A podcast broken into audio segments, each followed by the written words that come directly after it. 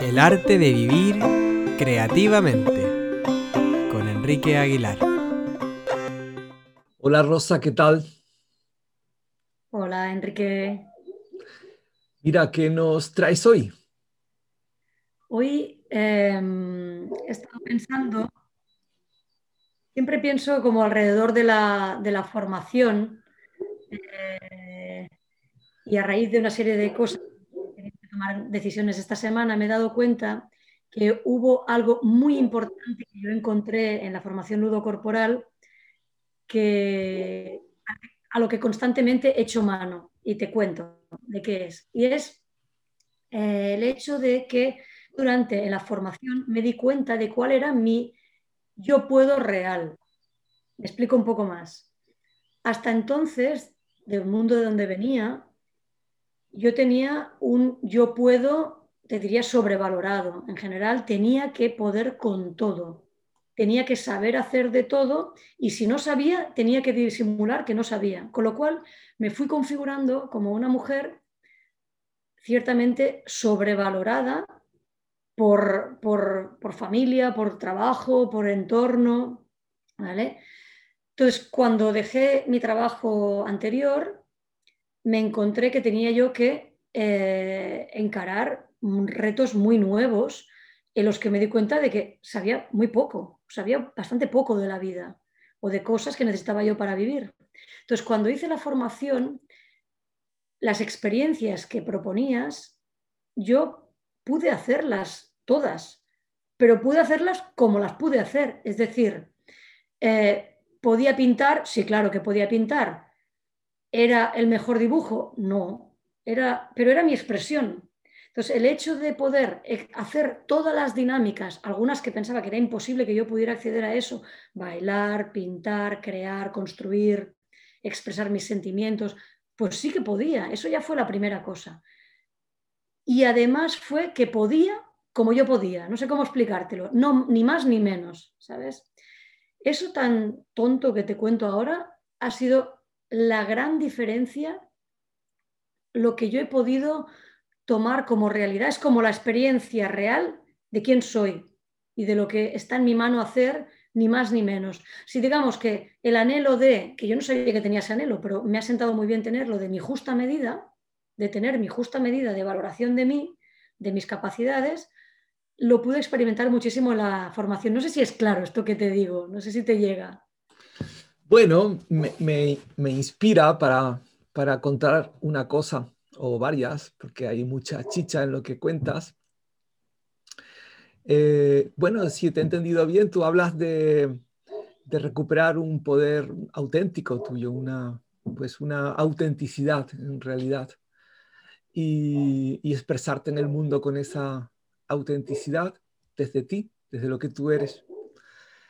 Pero bueno, concretando un poco, mira, hay una cosa que yo he observado durante estos años que al principio me llamaba un montón la atención, que es la, cuando las personas en este proceso ludocorporal recuperan, recuperan poder personal. Y durante, yo, durante años yo me preguntaba, bueno, ¿y qué hacemos aquí para que la gente se empodere? Porque no hacemos un trabajo con la conciencia de empoderar directamente. Entonces aquí hay que entender eh, algunas cosas que por el camino, investigando, observando y escuchando a tantas personas, pues he ido comprendiendo, he ido armando pues una comprensión. Y es una cosa es, nosotros trabajamos con, la, con, con el aspecto del juego que, tiene que ver con, la, con el fluir, con lo espontáneo, con la alegría, que son elementos de, los niños, de cuando tú eras niña y cuando yo era niño. Eh, elementos que poníamos en acción a través de nuestra expresión lúdica, a través de jugar. ¿Qué pasa? Vayamos ahí, ¿te parece? A, esa, a esos momentos de la infancia donde nuestra inquietud, nuestro impulso evolutivo natural, nuestra fuerza vital nos llevaba a expresarnos desde ahí, desde lo espontáneo, desde la alegría. ¿Qué, nos encontramos como niños, como niñas, cuando con ese impulso natural que nos encontramos en nuestro entorno cuando éramos niños. pues yo creo que nos encontrábamos con muchos obstáculos para poder expresar esa espontaneidad y esa alegría como salía, porque eso es lo natural. Obstáculos de todo tipo, arquitectónicos, porque los, los hábitats donde vivimos no están, eh, no están preparados para esos impulsos espontáneos y esa alegría de los niños y niñas, sobre todo los hábitats urbanos, donde no están preparados para los niños, no se tienen en cuenta las necesidades de los niños. Los hábitats, las estructuras, arquitecturas de los colegios y centros educativos no están preparados para eso. Y nos encontramos con arquitecturas y esquemas mentales de adultos que acompañan a esos niños, que no están preparados para entender y acompañar la espontaneidad y la alegría. Entonces, ¿con qué se encuentra ese niño? Con su espontaneidad y con su alegría, se encuentra con no. No puedes. Ahora no toca. Ahora estate quieto. Ahora se, encuentra con un conjunto de noes. Nos encontramos. Todos nos, nos encontramos y hacemos encontrar a nuestros hijos con muchos noes.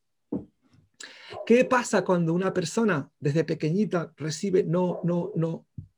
Siempre hay algunos no que son necesarios, que tienen que ver con límites. Aquí no, no, sé, no estoy hablando de esos no, hay unos límites que son necesarios para el desarrollo de los niños y niñas, para que se sientan seguros y dentro de esos límites poder expresarse. Hablo de ya una, una sobre, ¿no? algo que, que es demasiado, no, demasiado no coercitivo. Coercitivo se dicen castrantes. Castrantes, ¿no? Entonces, es como yo siempre pongo la metáfora de un pajarito, somos como imagínate que somos pajaritos que venimos a volar y que de pequeñito nos quitan dos plumitas que tienen que ver con la espontaneidad y con la alegría, que son las, mm, esas plumas mm, que hacen de puente, que hacen de equilibrio en el pájaro, que que el pájaro parece que está completo porque parece a vista que tiene todas sus plumas, pero justo esas dos son las que impiden el vuelo. Entonces, de alguna manera, las dos plumas que fueron inhibidas por cultura eh, en, la mayoría de los seres humanos que tiene que ver con su alegría y con su espontaneidad, eh, está impidiendo el vuelo de muchas personas. El vuelo porque dentro de sí dice no puedo eso ese, esa creencia de no puedo o, puedo demasiado en otras cosas, que también, como tú dices, en, en, otros ámbitos tú estabas sobreestimulada, tiene que ver con, con haber perdido estas plumas. Entonces, yo me he encontrado que durante, cuando, claro, cuando empezamos a hacer el proceso ludocorporal, donde lo que hacemos, una, una de las cosas que hacemos, sobre todo en la primera etapa del proceso, es ayudar a, a las personas a que restablezcan en la, mayor medida posible su capacidad de ser, es, de expresarse espontáneamente con lo, que, con lo que tiene, con lo que es, desde la alegría, desde el disfrute, como que se restablece, es como poder añadir, volver a recuperar esas dos plumitas que se perdieron en la infancia, como, ah, yo puedo volar y puedo hacer mi vuelo, el mío, con las plumas que yo tengo, ni más ni menos. Y es muy bonito observar este proceso. Eh, a mí me costó ver la relación entre poder personal y, la, y la alegría y, la recuperación del juego. Hoy en día lo veo eh, claramente como una relación directa entre el, poder personal, yo puedo, y, la, y recuperar esta frescura de la actitud lúdica creativa, como yo lo llamo. Claro, es que fíjate que me ha, inspirado mucho, porque sí que tiene que ver con lo que te he contado, pero me ha abierto otra vía, ¿no? De decir, Jolín, es que yo para hacer, en, cuando era pequeña, para hacer todo lo que después planteabas en la formación, yo tenía que pedir permiso. ¿Puedo pintar? ¿Puedo correr? ¿Puedo salir al patio? ¿Puedo eh, saltar, puedo, tenía que pedir permiso. Entonces, claro, ahí el poder me lo daba el otro. Exacto.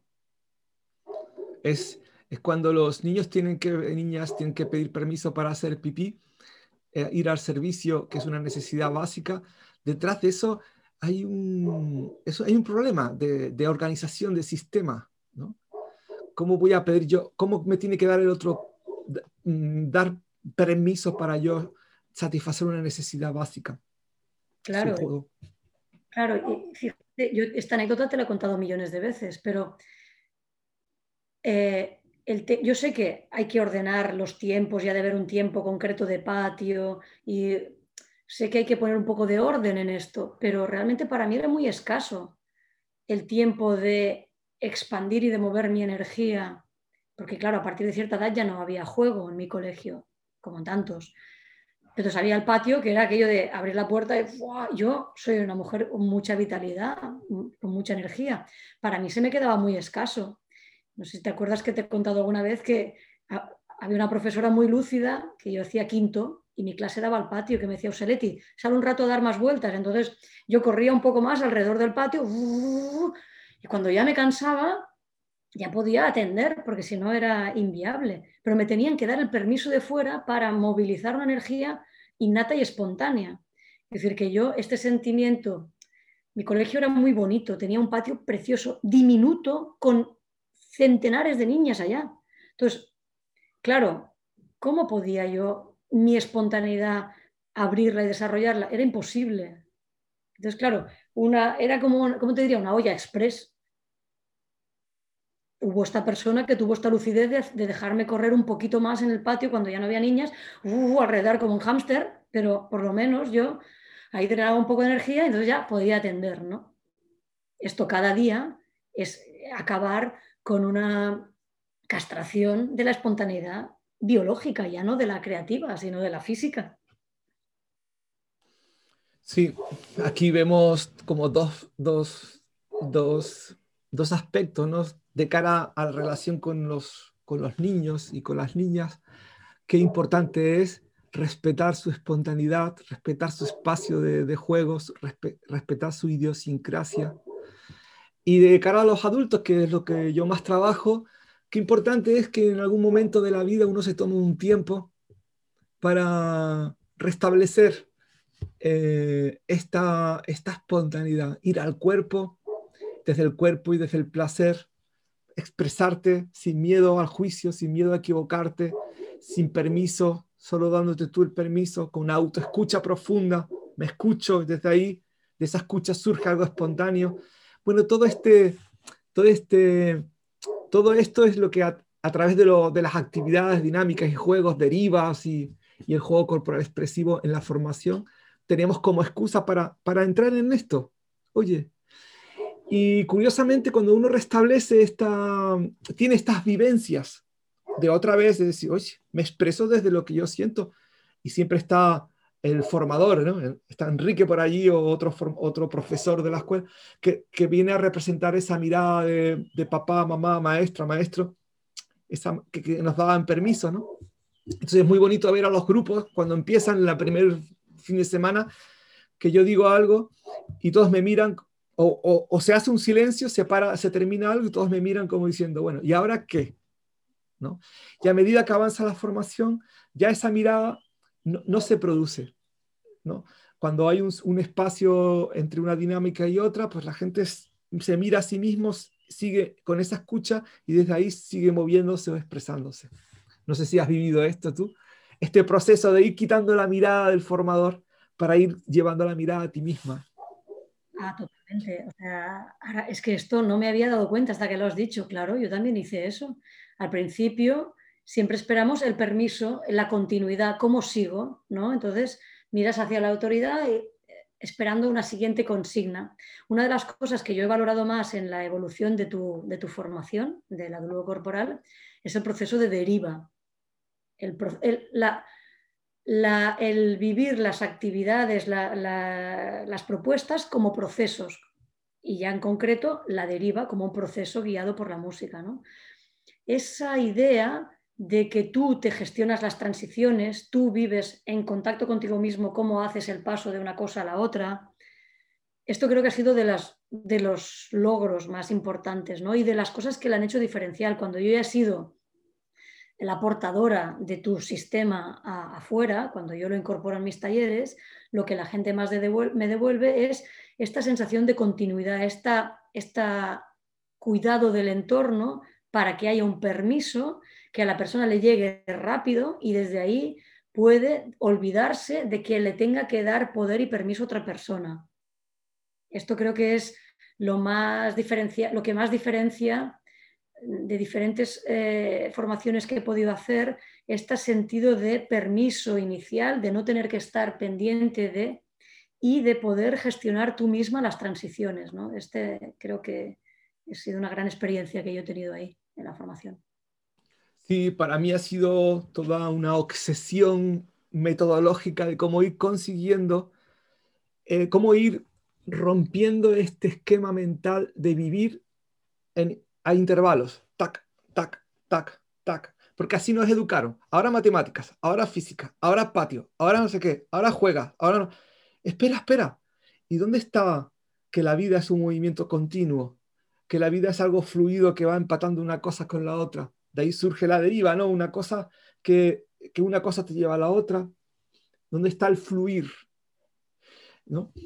Eh, porque en ese fluir encontramos nuestra verdad. ¿no? Lo otro es como muy vivir muy artificialmente. Pues ahora eh, casi ni, comemos cuando tenemos hambre. Comemos cuando toca, a la hora que toca. Vamos a trabajar, está todo mm, todo ordenado, demasiado estructurado. Sí, es que esto que tú dices es muy importante porque si no hay un hilado, cuando en la vida te vienen siete cosas a la vez, de manera que tienes que hacer una transición natural para encarar una, o sea, no es real que haya una pausa, se acabe algo y empiece otro, esto no es la vida, es que se te simultanean un montón de cosas. Y, y hay que poder ver, bueno, ahora tú tienes que aprender o yo he necesitado aprender a hacer transiciones orgánicas entre una cosa y la otra. Porque no había nadie que me dijera, vale, ahora que has terminado esto, empieza esto otro. No va así. Tenido que aprender a ir hilando una cosa con la otra. Es curioso, pero he tenido que aprender a vivir en muchos casos y esto me ha ayudado mucho. Sí, es, es, central en, en mi trabajo ofrecer la experiencia de fluir y para eso las transiciones entre una experiencia profunda, una experiencia y otra, es, básico porque lo que da el fluir precisamente es la transición. ¿no? Esto llevado a la vida eh, es como mucha gente pues acaba una relación y la acaba y ya se va a otra. O, o hay una muerte y ya a otra cosa. Eh, no, hay un proceso de duelo, hay un proceso de despedida, hay un proceso, hay unas transiciones que te llevan a una cosa o O, en positivo, por ejemplo, dices, eh, estoy en una etapa de mi vida y voy a, quiero crear otra. Entonces, en nuestra mente, como, ya no sostenemos las transiciones, no fluimos.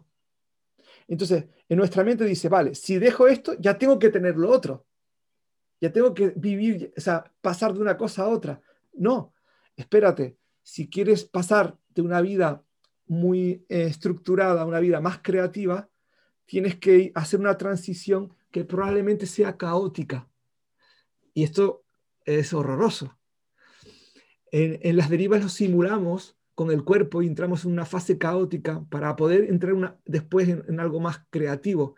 Pero la vida, nuestra vida, cuando queremos crear cambiar de trabajo, cambiar de, línea profesional, por ejemplo, hay un momento inicial que es caótico y esa transición del caos eh, es estrictamente necesaria para crear.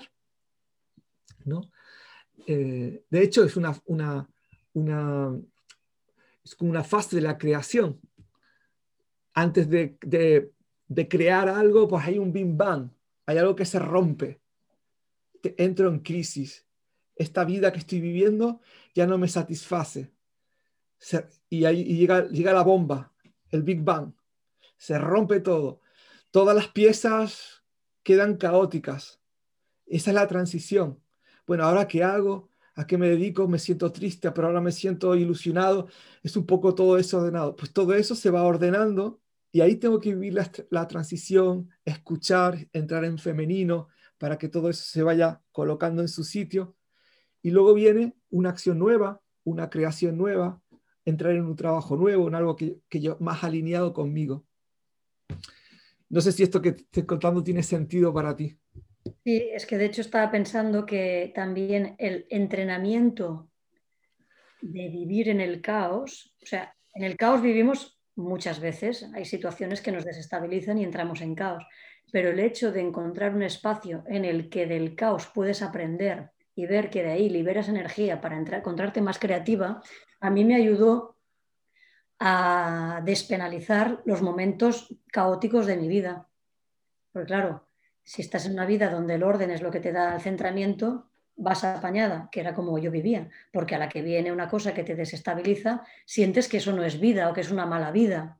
Entonces, a la hora de, poder eh, entrenar o experimentar estas músicas que te llevan a estados caóticos y ver que de ahí no solo no mueres, sino que revives con más energía para poder crear y construir Mm, la, alternativa para salir de ahí, eso también es algo que yo he podido practicar en, la formación ludocorporal, ¿no? Como darle un lugar, es que es de hecho es entrar en la actitud de sí a todo, sí al caos, porque cuando hablamos de fluir parece que fluir sea la leche.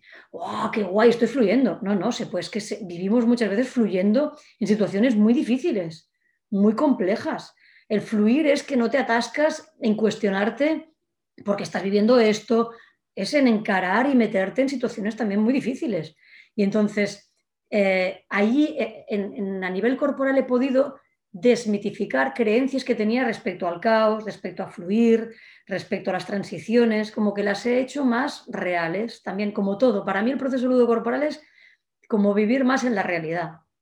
Por eso, claro que me encaja todo esto que estás diciendo. Bueno, pues sí, me gusta esto que dices de, del fluir, que a veces se asocia, ah, sí, fluir, fluye, no sé qué, como algo eh, un poco happy. Y sí que tiene este componente de, sí que es verdad que cuando uno entra en el sí, en el fluir de la vida, hay, hay una felicidad, ¿no? Como hay algo que se despliega, eh, se despliega del, del hecho de no ir en contra de nada, sino ir a favor. Entonces ahí pero claro, ir a favor de la vida quiere decir que la vida, en la vida hay de todo. Hay procesos de dolor, hay procesos de éxtasis, de encuentros, de conexión, hay procesos de, encuentros y desencuentros, de, de unidad y de separación. Entonces, la herramienta de fluir, de decir sí a todo, a cuando estoy encontrado y cuando estoy separado, permite que la vida se mueva y que nadie se estanque. Y esto es esto es eh, muy interesante, ¿no?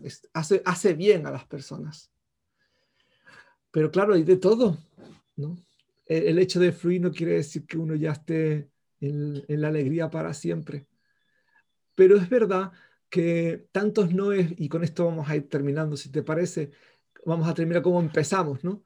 Eh, con tantos noes que recibimos en la vida, hay algo que, que deja de fluir en nuestra, en nuestra existencia. Y ese, ese algo que es nuestra, nuestra esencia manifestándose en, en la existencia, en la vida, cuando deja de fluir, deja de manifestarse, nos, genera una angustia existencial con la que vivimos que es difícil de, sostener, ¿verdad? Entonces, claro, reaprender a fluir como decir, vale, voy a dejar voy, que ese, esa esencia que yo soy empieza a manifestarse en la vida. Ahora me salió un eslogan de final, como decir, es verdad que haber recuperado mi espontaneidad, o sea, permitirme el sí, es lo que me ha dado la noción de mi poder personal, lo que me ha permitido conectar con mi poder personal. No había hecho tan claramente este link, ¿no? Pues sí, a eso nos dedicamos. Bueno, Rosa, muchas gracias por este ratito. Eh, espero que sirva, inspire a otros. Lo hacemos desde ahí, ¿verdad? No sabemos ni quién lo va a escuchar, pero bueno, nosotros nos ponemos aquí y, y que le sirva y que le llegue a quien tenga que llegarle. Gracias, Rosa. A ti, Enrique, un placer. Chao.